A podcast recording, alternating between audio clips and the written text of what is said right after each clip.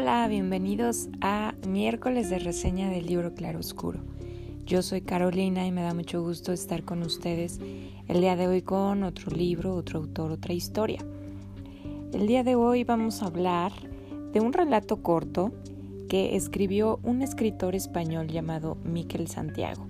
Yo a lo personal nunca lo había leído hasta hoy y es un escritor que está catalogado como escritor de thriller o terror o suspenso psicológico, algo así.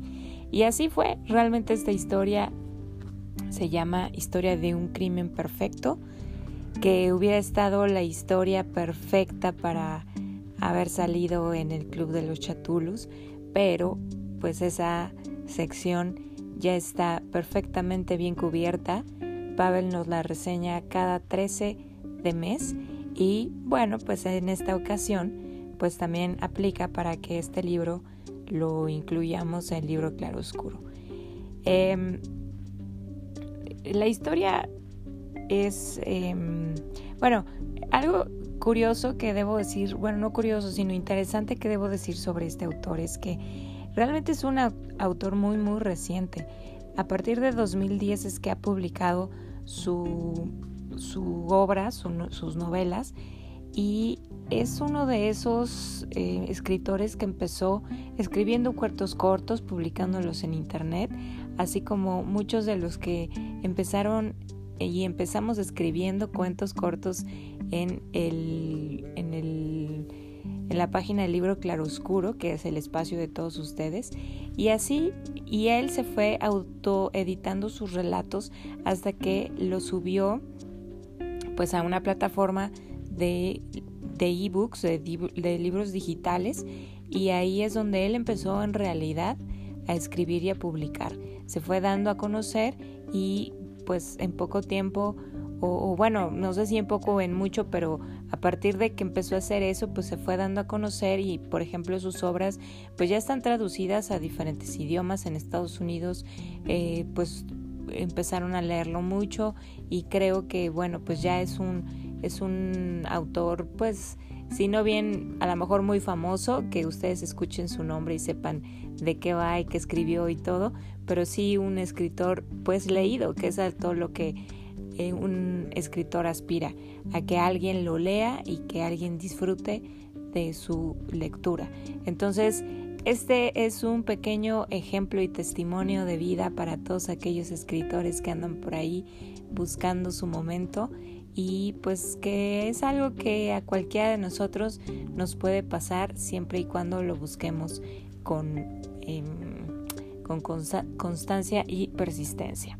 Bueno, Em, entonces les decía, Historia de un crimen perfecto por Miquel Santiago es una historia pues de eh, un poco de suspenso, un poco de terror, no sé muy bien, eh, quizá es, una decisión que al final cada uno de nosotros tomamos, pero nos cuenta eh, la historia de Eric Roth. Eric Eric Roth nos cuenta su propia historia. Él nos está escribiendo desde una cárcel y después, em, y después es trasladado a un hospital psiquiátrico. Y desde ahí él está escribiendo su historia ya que él se cataloga así.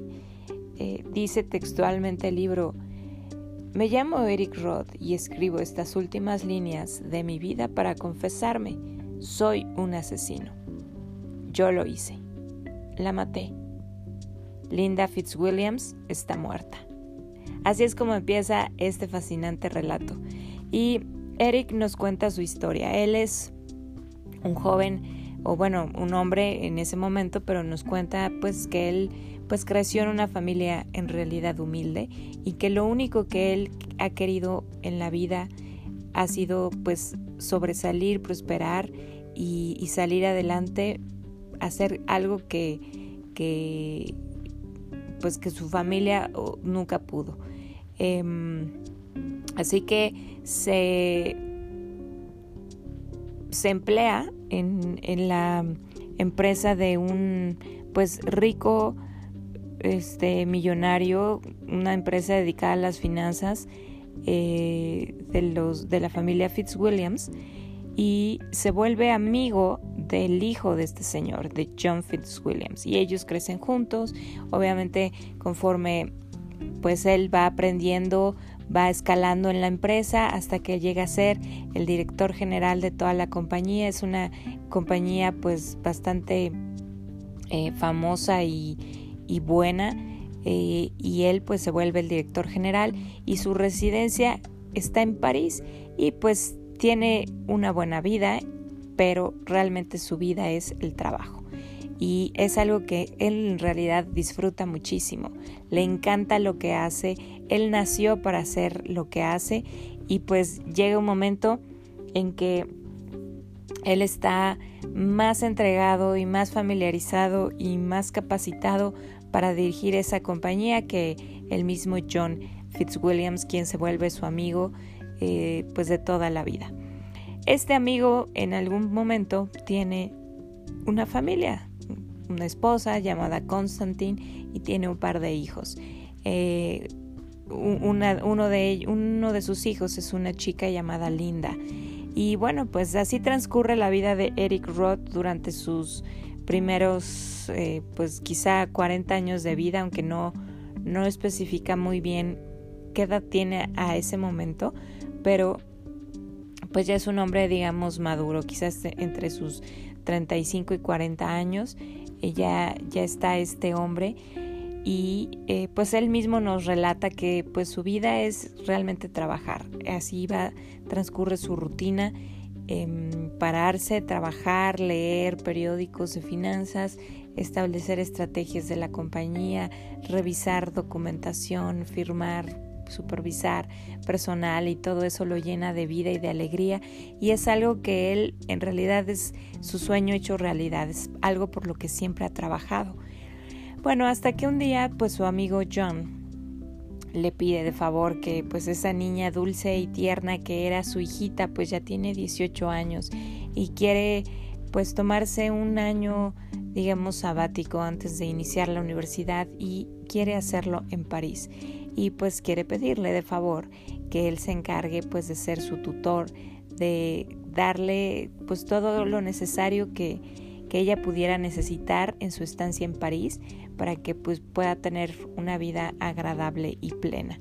Y pues él ah, se molesta un poco porque pues ese es un trabajo quizá un poco pues insulso para una persona tan importante y ocupada como él y bueno, simplemente por la amistad, el cariño y pues un poco también o más que nada la lealtad hacia el apellido de, de que es dueño de la compañía donde él trabaja y que ama, eh, pues hace esto y accede. Cuando él conoce o reconoce a Linda personalmente, porque habían pasado ya muchos, muchos años de que él la había visto por última vez, siendo ella pues una niña en realidad cuando él convivía con ella, y que la vuelve a ver pues queda deslumbrado por su belleza y por em, pues el estilo y el tipo de mujer en que se convirtió en, que se convirtió Linda y pues se enamora.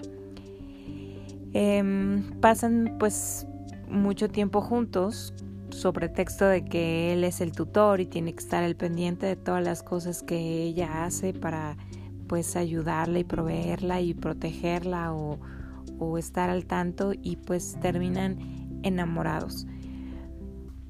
Y bueno, pues ahí se empieza a, a construir un poco la historia porque este hombre decidido, tenaz, determinado, eh, adicto al trabajo y orientado 100% a la productividad, a la tarea, a los proyectos y a todo esta a todo esto se vuelve un hombre pues que más bien encuentra que una mujer puede poner su mundo de cabeza.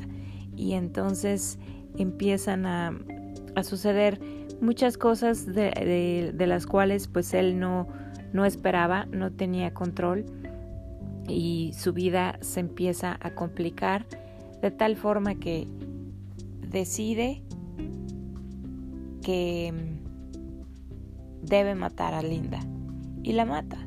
Y toda esta historia pues nos explica por qué lo hace, cuál es su motivo principal y, cómo, cómo sucede. Pero como toda buena historia, y en este caso pues estamos hablando de la historia o el relato de un crimen perfecto, pues durante un tiempo su crimen fue tan perfecto que no fue descubierto. Y su vida tiene un giro inesperado, un giro que incluso eh, pues muy temprano en la historia hay como ciertos elementos muy predecibles que creo que ustedes podrán estar de acuerdo conmigo para todos aquellos que, que también nos gustan este tipo de historias de suspenso y, es como un cliché, ¿no?